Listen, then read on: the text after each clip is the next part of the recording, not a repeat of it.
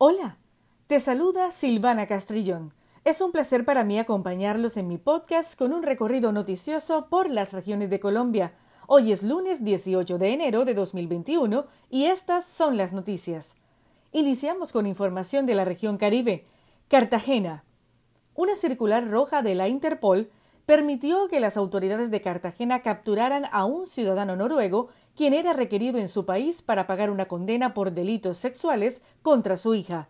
El director de Asuntos Internacionales de la Fiscalía, Alejandro Jiménez, declaró que por solicitud del Tribunal de Apelación de Borganding en Noruega, que lo condenó en 2019 a 11 años y 6 meses de prisión, la citada sentencia señala que este hombre ejerció conductas de tipo sexual con menor de edad. Las autoridades nacionales, en su trabajo en conjunto con la Interpol, continuarán con los controles para evitar que en el país esto se convierta en un escondite de extranjeros que tiene cuentas pendientes con la justicia de sus países. Valledupar. Una llamada de la ciudadanía alertó a la policía sobre la presencia de dos sujetos sospechosos de manipular los cajeros automáticos en la zona bancaria de Valledupar.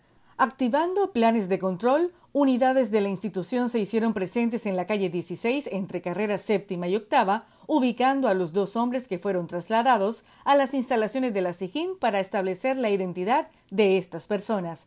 Es así como lograron determinar que se trataba de Claudio José Silvera Páez, conocido como el billarista, de 43 años, quien inicialmente se identificó con una cédula falsa, y de Juan Sebastián Cruz, de 24 años, a quien le hallaron una tarjeta débito que figura como robada. Damos paso a la región andina, Bogotá, Calles desoladas, frío y mucha quietud fue el panorama que se vivió el pasado fin de semana en el último día de cuarentena general de Bogotá. Sin embargo, en la localidad de Kennedy fue sorprendido un grupo de irresponsables que disfrutaba de una rumba sin medidas de bioseguridad. Ocurrió en un local de entretenimiento para adultos en la avenida Primero de Mayo con carrera 69, donde a puerta cerrada más de 60 personas departían. Al ser sorprendidos por la policía, 23 mujeres y 42 hombres de origen extranjero fueron detenidos para ser entregados a las autoridades de migración. Antioquia. Por segundo día consecutivo, Antioquia reportó la cifra de fallecidos más alta desde que la pandemia afecta al departamento. 54 y 57 casos cada día, son el saldo de 111 personas que murieron este fin de semana por causas asociadas al coronavirus, la mayoría adultos de 70 años. La epidemióloga de la sección de salud, Marta Londoño, aseguró que la cifra de muertos por COVID-19 se mantiene en ascenso al igual que los contagios. El departamento ya superó los 300.000 casos y la ocupación UCI es del 90,27%.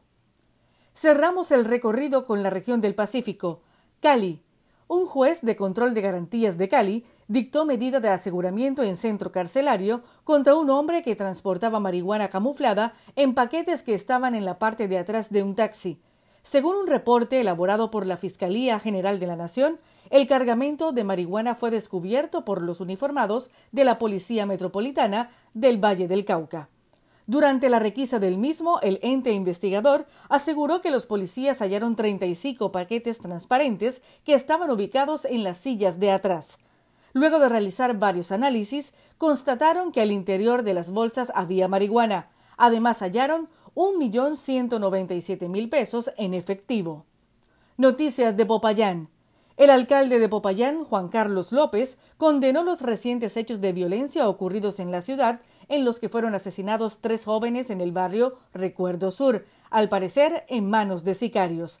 El mandatario dijo que la Fiscalía ya asumió las investigaciones y las primeras informaciones que se tienen es que solo un hombre habría disparado contra los jóvenes. También se investiga si unas peleas a cuchillo que se presentaron en la zona los primeros días de enero habrían tenido algo que ver con los hechos. Otras de las posibles hipótesis que se manejan es que, según el alcalde, sería el control territorial por las bandas de microtráfico. Este fue mi podcast noticioso de las regiones de Colombia para hoy lunes 18 de enero de 2021. Podrás encontrar esto y más de lunes a viernes a través de Anchor y Spotify con Silvana Castrillón. Gracias.